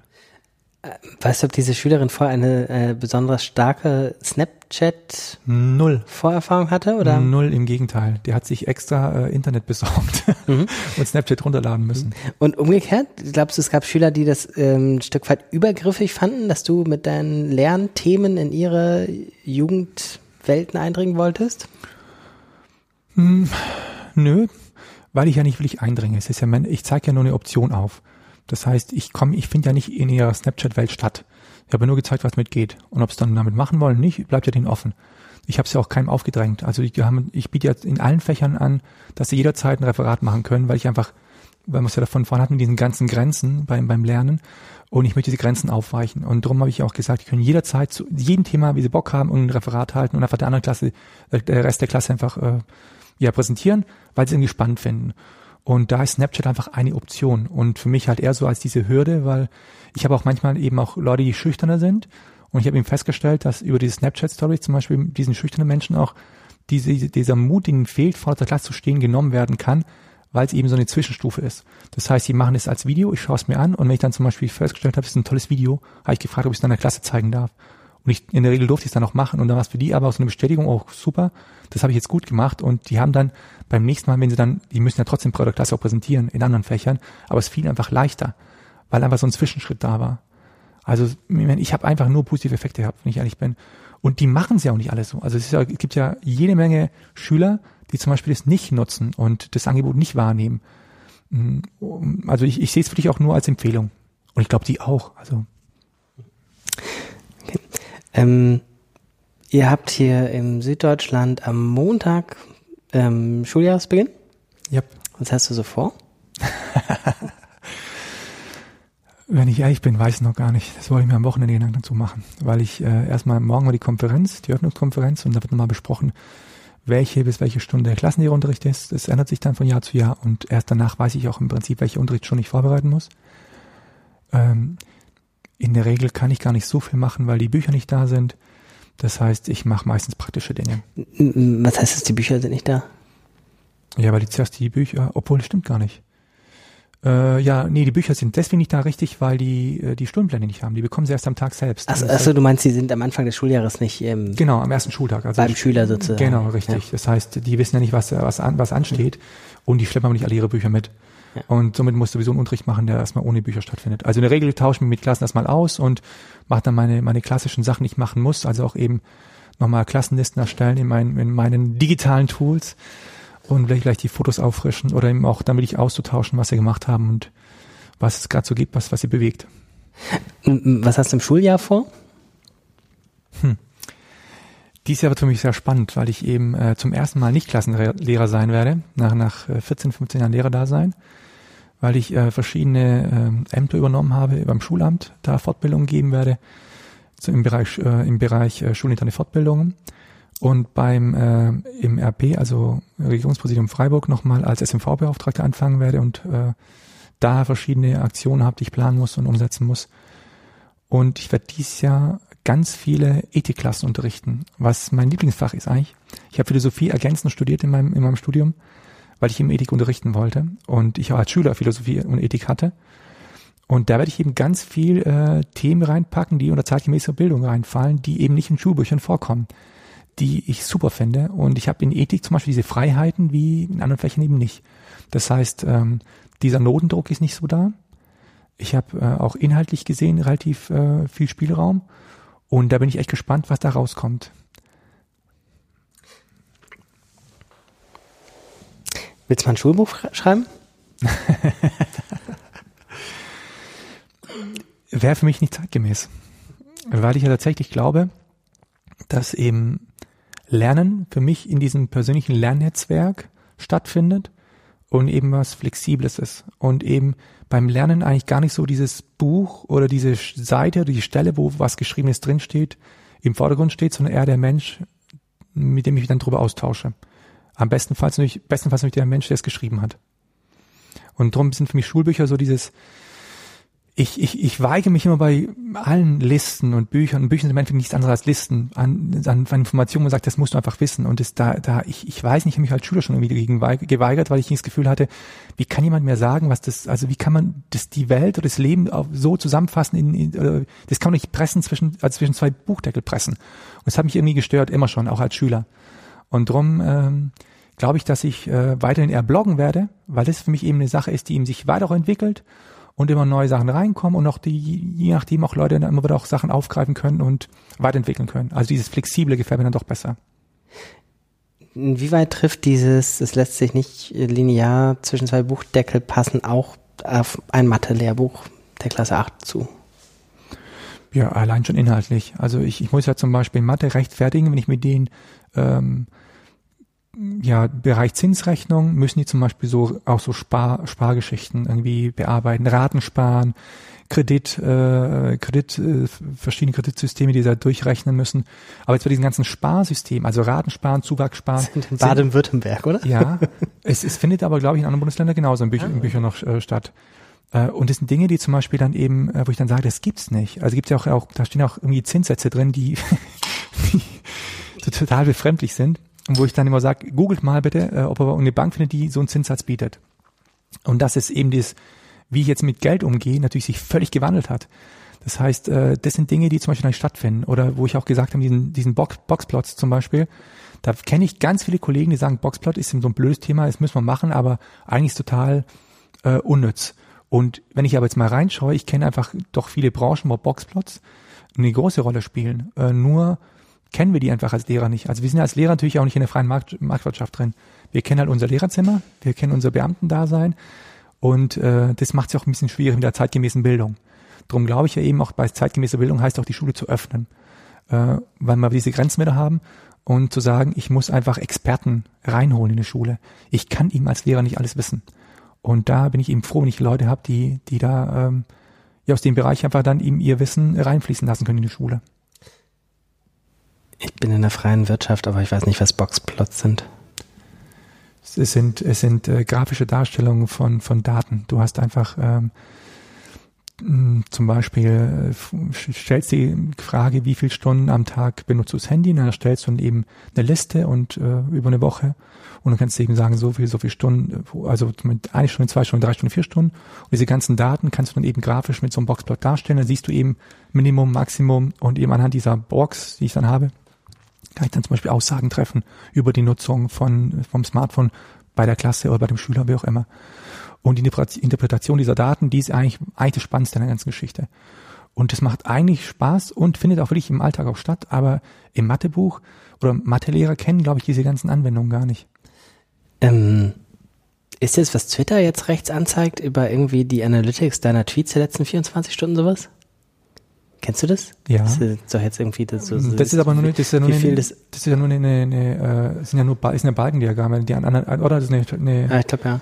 die aneinander gehängt sind oder dem, ja, und dann so ein Ja. Element für die Auswertung hast. Aber ne, das ist wirklich so, also musst du dir vorstellen, wie so ein, also eine, ähm, ja, so ein Rechteck und, äh, und dann hast du eben vom Rechteck ausgehend noch mal so zwei Antennen mit so einem Ende und man kann im Endeffekt, man nennt es Quartile, das heißt, es ist dann eben in vier Teile unterteilt und diese Box sind 50 Prozent und dann kannst du eben sagen, 50 Prozent haben zwischen vier und acht Stunden am Tag ist genutzt oder 50 Prozent haben zum Beispiel zwischen zwei und drei Stunden ist genutzt und dann kannst du, also die Aussagen sind einfach treffender als jetzt ein Durchschnitt. Also man, man nimmt es meistens in Mathe, um Vergleich herzustellen zu den ganz normalen Durchschnittsaufgaben, wo ich dann eben äh, einen Klassendurchschnitt habe von 3,2 oder sagen wir von mir aus, sagen wir mal, ich rede von, von Gehältern. Und dann frage ich ihn, was ist der Durchschnittsgehalt in der Firma? Und dann sagt man eben von mir aus eben 30.000 Euro. Und dann stellt sich ihm halt raus, der Chef verdient halt äh, so und so viel Millionen.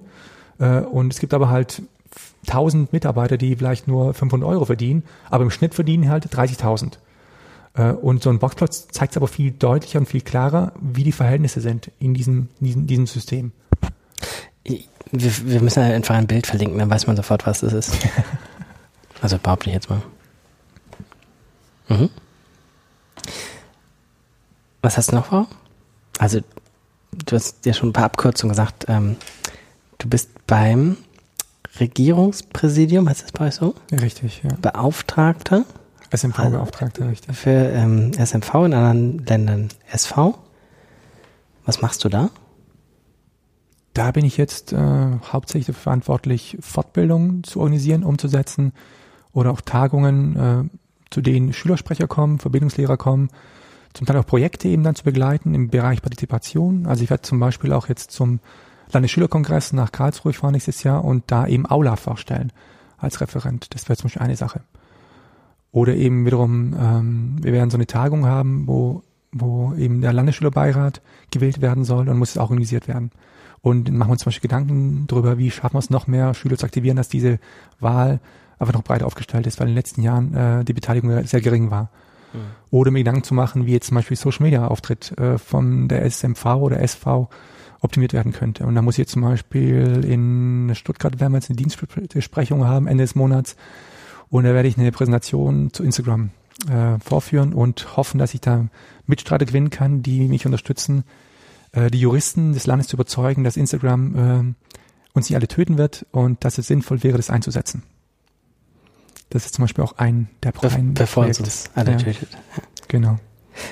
Ähm, das war SMV. Ähm, was hast du gesagt? Als erst, was war das Erste, was du machst? Beim Schulamt mit der Fortbildung, meinst du, oder mit der schulinternen Fortbildung? Nee, du hast noch irgendwas anderes gesagt, was auch neu ist zu diesem Schuljahr. Doch, doch, das, das war eine Das Aufnahme. war, okay. Das war doch das Neue. Und da ist es halt im Bereich Schulentwicklung oder zeitgemäße Bildung, habe ich eigentlich versucht, das zu installieren. Aber jetzt läuft es erstmal über die Hintertür mit der Schulentwicklung. Da geht es um das eigentlich um, um ähm, neue offene Formate. Das heißt, ähm, ich werde da Barcamps anbieten, ähm, Barcamps durchzuführen und versuchen, systemische Fortbildung an der Schule durchzuführen. Das heißt, ich werde äh, Ende Oktober werde ich ein Barcamp für Schulleiter anbieten, damit sie die Methode erstmal selbst an, an äh, erfahren und erleben und dann auch das Angebot, was dann eben zur Verfügung stehen wird, äh, verstehen können. Und dann äh, ist die Grundidee zu sagen, wenn Schulen Interesse haben, das zu machen, dass ich dann erstmal ein Treffen habe mit der Schulleitung und ein Teil des Kollegiums und dann für mich erstmal erfahren möchte, wollen die das wirklich oder wird es aufgezwungen? Und wenn es gewollt ist, dann will ich, will ich sehr gerne dahin fahren und dann dementsprechend einfach dann ein Barcamp durchführen, in der Hoffnung eben, dass erstmal nur auch ein erster Schritt ist. Das heißt, wir da dann weitergehen. Also ich glaube ja, diese Fortbildung wurden jetzt in letzter Zeit viel heiß diskutiert, dass Lehrerfortbildungen besser werden müssen. Und ich glaube, ab diese offenen, offenen Formate, dass die das bieten können, was Leute sich da erhoffen. Also wahrscheinlich auch einfach schneller und ähm, flexibler. Ja, also wenn du versuchst, in das alte System der Fortbildung ähm, was einzuspeisen, bis das sozusagen angekommen war, ähm, vergehen Jahre. Und wenn du einen im Kollegium hast, der halt irgendwie mal zeigen kann, keine Ahnung, Instagram wird uns nicht alle töten, obwohl ich nicht so sicher bin. du hast überlegt, gell? ich habe es gesehen, glaube ich, vorgestern oder gestern, ob du mit Instagram anfangen sollst. Ach, auf Twitter? Ja, ja. genau. Ja. Ich habe aber einen Fake-Instagram-Account. mit, also wie sagt man, ein Pseudonym. Bis, weshalb denn? Ich habe, ähm, weiß ich nicht. Also, ich glaube, ich habe gedacht, es geht wieder weg. habe ich auch bei Twitter gedacht, 2009. Also bis 2009. Und bei Facebook bis 2009 ungefähr, glaube ich. Ähm, Instagram finde ich eigentlich nur in der Hinsicht spannend als zusätzlichen Dienst, weil er eine andere ähm, Rückmeldungsfrequenz so hat. Ne? Also du kriegst halt irgendwie, mal platt gesagt, zehnmal so viele Likes, als wenn du das gleiche auf Facebook oder Twitter machst oder sowas. Ja, es ist mein, mein Pseudonym-Account. Es ist, es ist, glaube ich, es kommt auf die Nutzung an. Es ist jetzt, ich habe für mich festgestellt, dass egal welcher Social Media Account ähm, oder welcher Kanal, besser gesagt, ich, wenn ich welchen nicht da nutze, dass der einfach eigenen Regeln äh, unterliegt mhm. und die wirklich völlig, völlig unterschiedlich sind. Deswegen verstehe ich zum Beispiel bis heute nicht, wieso Menschen, die eigentlich Social Media kompetent sind und ich sie zumindest so einschätze, all diese Kanäle miteinander verknüpfen. Das ist eine Sache, die ich nie verstehen werde. Also Leute, ich, wenn ich wirklich oder viel so die halte, Tweets auf Facebook reingehen oder so. Genau, wo dann eben, wo dann ja. eben der im Prinzip ein Instagram-Bild postet, es kommt bei Twitter raus und bei Facebook raus, äh, auch mit den 5000 Hashtags dazu. Und ich mir denke, wieso macht er das? Ja. Weiß ich auch nicht. Also ich kann mir bei manchen vorstellen, dass sie sich sagen, schadet ja nicht. ähm, Oder ob es Faulheit ist. Ich habe meine, meine, meine These war, die sind einfach zu faul, es dreimal zu posten und machen es dann einmal. Ja. Na, vielleicht weiß ich nicht. Aber das sind halt irgendwie, also ich glaube, das ist schon die hohe Kunst sozusagen zu sagen, was machst du eigentlich auf welchem Kanal. Und ähm, dann wandelt sich das ja auch ganz stark. Also ich weiß nicht, ich müsste mal meine Tweets von 2009 oder 2010 durchgehen. Ich glaube, ich habe da sehr, noch sehr viel privat getwittert, was ich heute sehr selten mache. Ähm, ich glaube, mein sozusagen intimstes Netzwerk ist Swarm tatsächlich, mit auch irgendwie einer zweistelligen Zahl von Freunden nur. Macht keinen Sinn, mich auf Swarm anzufragen. Alle zehn Leute, die ich kenne, sind schon da. Ähm, und Instagram, dass ich das getwittert habe, also für alle, die es nicht wissen, ich habe vorgestern sowas getwittert, vielleicht soll ich auch Instagram ausprobieren. War, glaube ich, tatsächlich die Sache, dass ich glaube, ich dachte, ein bisschen fehlt mir ein Netzwerk für ähm, so ein halb privates Teilen. Also ich weiß nicht, vielleicht das letzte Mal tatsächlich irgendwo öffentlich ein Bierfoto gepostet haben, weil zum Beispiel. Ähm, ich glaube, weil mir sozusagen da der Kanal fehlt. Ich nutze es tatsächlich genauso, als halb privat. Also ich mache es zum Teil, ähm, also meine ganzen anderen Kanäle nutze ich mittlerweile sehr stark beruflich und ja. auch immer weniger privat. Das hat sich einfach jetzt gewandelt in den letzten Jahren. Ja.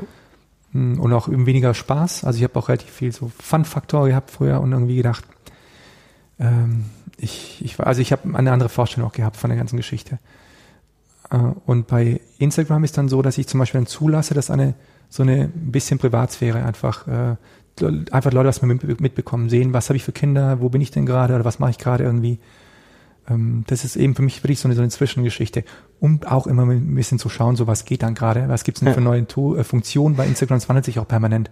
Ob ich diese ganzen Stories zum Beispiel, die ich dann habe in Instagram, ich habe es mal getestet, aber hat mich jetzt eben zum Beispiel nicht irgendwie gepackt, weil ich diese, diese Geschichten dann, wenn ich bei Instagram, äh, bei Snapchat mache, Und weil es eben eine Kopie war von Snapchat und ich aber es bei Snapchat mir angewohnt habe, äh, angewöhnt habe, das da zu machen und das zu übertragen, weil es jetzt irgendwie dann wie es manche machen, ich kann es nicht, ehrlich gesagt. Ich habe es auch nicht bei Facebook gemacht. Ich habe es noch einmal getestet. Ja. Bei Facebook Messenger hast du ja auch diese, diese Stories. Und dann dachte ich, ich kann doch nicht bei jedem Messenger Dienst irgendwie Story erstellen. Da bin ich ja nur am Stories erstellen. Ey.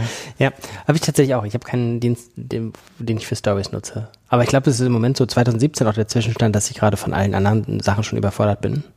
Also so Twitter oder sowas zum Beispiel, dass ich dann ich habe das Gefühl, ich werde Twitter nicht gerecht im Sinne von auch da genug reinzugucken, was an Resonanz kommt. Ich habe das Gefühl, manchmal ich gehe da rein, poste irgendwie meine Links da rein. Auch im Sinne von Selbstmarketing quasi zu sagen, guck mal hier, ich war in Freiburg oder so. Ähm, und dann aber nicht ausreichend ähm, mehr sehe, was, was dann passiert, so rundherum. Ähm, das wandelt sich, aber ich glaube, es hat so verschiedene Konjunkturen. Und ähm, so Story-Zeugs, ich auch gerne mal wieder ausprobieren. Aber es, es, gibt was anderes für 2018, was ich vorhabe. Vielleicht, also eher dann beruflich, vielleicht wird es mein Bedürfnis stillen. Und bei Instagram werde ich weiter meinen Pseudonym-Account bedienen mit seinen zwölf Followern. ich würde gerne noch mal irgendwie ein bisschen Zeit investieren, um mal äh, stärker noch mal in Bot-Programmieren reinzugehen. Eigentlich würde ich gerne einen Joran-Bot machen. Der immer bei bestimmten Schlagworten einfach dazwischen ruft, Quatsch! Du müsstest aber das Problem ist entscheiden, in, welchen, in welchem Messenger. Dienst, der im Prinzip laufen soll. Ja, nee, ich, ich hätte jetzt an Twitter gedacht erstmal. Ah. Und wir haben ja sowas gemacht und Guido Brombach hat letztlich dann den, den Twitter-Bot auch umgesetzt. Der hat nur so einen blöden Namen. Ich glaube, er ist Mars-Seminar oder Mars-Seminar. Das ist ein Twitter-Bot, den wir sozusagen immerhin gemeinschaftlich gefüttert haben vom Inhaltlichen her. Und Guido hat aber mit einem Seminar in der politischen Bildung dann die Umsetzung gemacht. Das ist die einzige Folge vom Podcast Jöran ruft an, die nicht ausgestrahlt wurde. Nee, die zweiteinzige. Fällt mir ein. Die ist irgendwie, glaube ich, verloren gegangen oder sowas, vorher das erklärt. Die einzige, jetzt äh, am Ende dieses Podcasts hört ja keiner mehr zu, ne? Eine Stunde 16, ja? Dann kann ich auch erzählen, die einzige Folge von Jöran ruft an, die nicht ausgestrahlt werden konnte aus politischen Gründen, ähm, weil wir dachten, wir wären total witzig, aber dann beim Test, also wir waren doch ein bisschen zögerlich, also das waren ähm, äh, David ähm, Klett und ich haben eine Podcast-Folge aufgenommen über Nazis und fanden das unglaublich witzig. Und das haben wir ganz vielen Testhörern gegeben. äh, und, und, Nazis und Vanille war das Thema. Und kein Mensch hat gesagt, veröffentlicht es, sondern alle haben gesagt, äh, Mach's nicht. Nee, das ist irgendwie blöd. Und das liegt halt bis heute im Giftschrank. Vielleicht kommt's ja wieder, wer weiß. Es ist, ja, es ist ja, vielleicht ist er wieder in irgendwann. Vanille und Nazi? Hoffentlich hm, nicht. Ich weiß es nicht. Entwicklung, ich, ich, weiß nicht, wohin es sich hier entwickelt. Ja. Nee, das stimmt. Aber zeitgemäße Bildung wird uns den Weg weisen. Gibt es das, was wir dringend in diesem Podcast noch sagen sollten? Dass du vielleicht nebenher Pizza gegessen hast, wenn ich gesprochen habe? Ja, das tut mir leid, das ist kein gutes Modell. Ich bin heute irgendwie vorher nicht zum Essen gekommen. Ähm, aber es ist nicht entschuldbar. Ich werde es auch nicht wieder machen in einem anderen Podcast. Ich habe gemerkt, dass es nicht gut fürs Gespräch ist. Echt? Und, ähm, mich hat's nicht gestört. mich schon. Und wahrscheinlich wird auch morgen früh dein Kollegium hier reinkommen und sagen, warum steht das hier in diesem Raum so nach Pizza? ähm, wo sonst irgendwie alles aufgeräumt und ordentlich ist in dieser Schule am letzten Ferienabend, in dem wir hier sitzen dürfen. Letzte Feriennacht. Dann ganz, ganz herzlichen Dank, ähm, Dejan, dass du noch deine letzte Nacht hier verbracht hast und wir, bevor es morgen wieder ernst wird. Sagen Lehrer auch Ernst des Lebens? Wahrscheinlich schon. Ich sag's nicht, aber ich denke ich denk schon, dass es äh, ja, gesagt wird. Ja, was ist das? Ich glaube, das ist für die neuen Fünfklässler. Ah, die bekommen okay. ganz viele neue äh, Tüten. Also wir haben ja extrem viele Kollegen, die mit ganz viel Herzblut an die Arbeit rangehen und versuchen, allen Schülern es möglichst gemütlich zu machen. Und dass wir eine schöne Stimmung bekommen, eine gute Arbeitsatmosphäre. Und das, glaube ich, gefällt mir auch so besonders gut an der Schule her, dass man hier äh, wirklich offen über Dinge sprechen kann, man füreinander da ist, nichts aufgesetzt ist, ähm, ehrlich ist, auch mal krachen kann, aber immer sach, also meistens sachlich und zielführend aber vor allem dieser, also die Pestalozzi, glaube ich, der Name der Schule ist wirklich Programm hier. Also dieses, der Mensch steht wirklich im, im Vordergrund. Und das ist bei allen Lehrern so. Also ich glaube wirklich, ich kenne keinen Lehrer, der nicht, den ich jetzt nicht auf dem Gang hier, weiß nicht wie viele Stunden pro Tag erlebe, der das mit Schülern Einzelgespräche führt und einfach versucht, ihnen zu helfen. Und irgendwie da, dazu zu greifen, wo sie es brauchen. Bewerbt euch mal für den deutschen Schulpreis. Habe ich schon überlegt, ernsthaft. Ich habe sogar guck, guck, dieser, dieser, dieser, da ist der Würfel. Ja, Siehst du das? ja, ja. Ich habe den mal, ich habe mir geben lassen und da dachte ich aber, wir, wir könnten da nicht mit, mithalten, weil wir einfach nichts Innovatives haben in dem Sinne, weißt du? Wir sind einfach, das sind einfach nur Menschen, die einfach echt alles geben. Das hört, hört sich so nach wenig sich- an, aber ist im Endeffekt Nee, total viel. das hört sich eigentlich nach einer Schule an, die darunter fallen würde. Also das ist, ähm, es ist kein einziges der sechs Qualitätsbereiche ist, machen irgendwas Neues und sind die Speerspitze der Innovation. Ja, aber du musst, glaube ich, nachweisen, dass du irgendeine Leistungssteigerung, glaube ich, irgendwie erfahren hast durch ein Konzept oder sowas. Dachte ich, dass ich es irgendwo gelesen hätte und wir, Also du musst Leistung tatsächlich als eins der sechs Qualitätsbereiche, so sozusagen das Klassische. Ähm, aber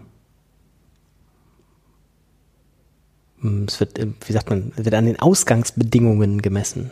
Also es werden nicht die besten Schulen ausgezeichnet im Sinne von die die besten Leistungen haben, sondern die gute Leistung äh, gemessen von dem, was sie ähm, als Ausgangsbedingung eben haben, erreichen. Und es gibt fünf andere Qualitätsbereiche noch. Und den tollen Würfel.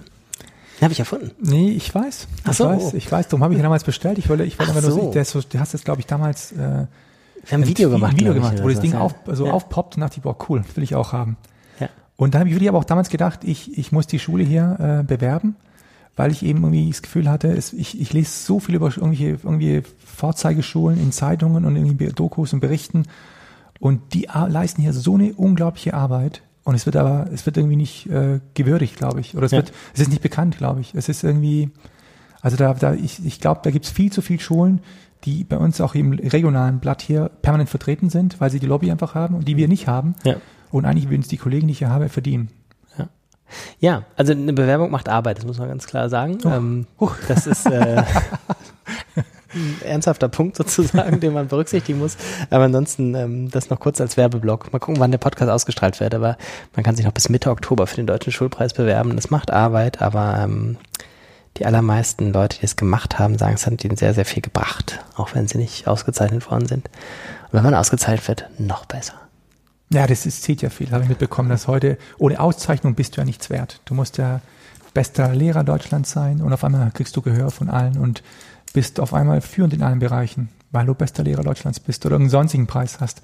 Als einfacher Lehrer reicht's aber nicht aus. Heutzutage. Sag mal irgendwas Positives zum Abschied. Äh, Ähm, Positives, Positives, Positives. Ich glaube, dass wir uns auf dem richtigen Weg befinden. Und ich würde als Positives die Kollegen äh, aufgreifen, die ich vorhin gen gen genannt habe, die eben nicht an der digitalen Speerspitze äh, läuft, aber einfach trotzdem schon gedanklich extrem weit ist. Und ich glaube, von denen gibt es ganz, ganz viele, die aber von dem einfach nichts wissen, weil sie eben nicht im Internet oder in Social Ja. Media stattfinden. Ja. An der Spitze zeitgemäßer Bildung heißt nicht an der Spitze digitaler Bildung. Richtig. Ja. Sehr guter Abschluss. Gefällt mir. Dann machen wir jetzt Schluss. Danke dir. Danke dir.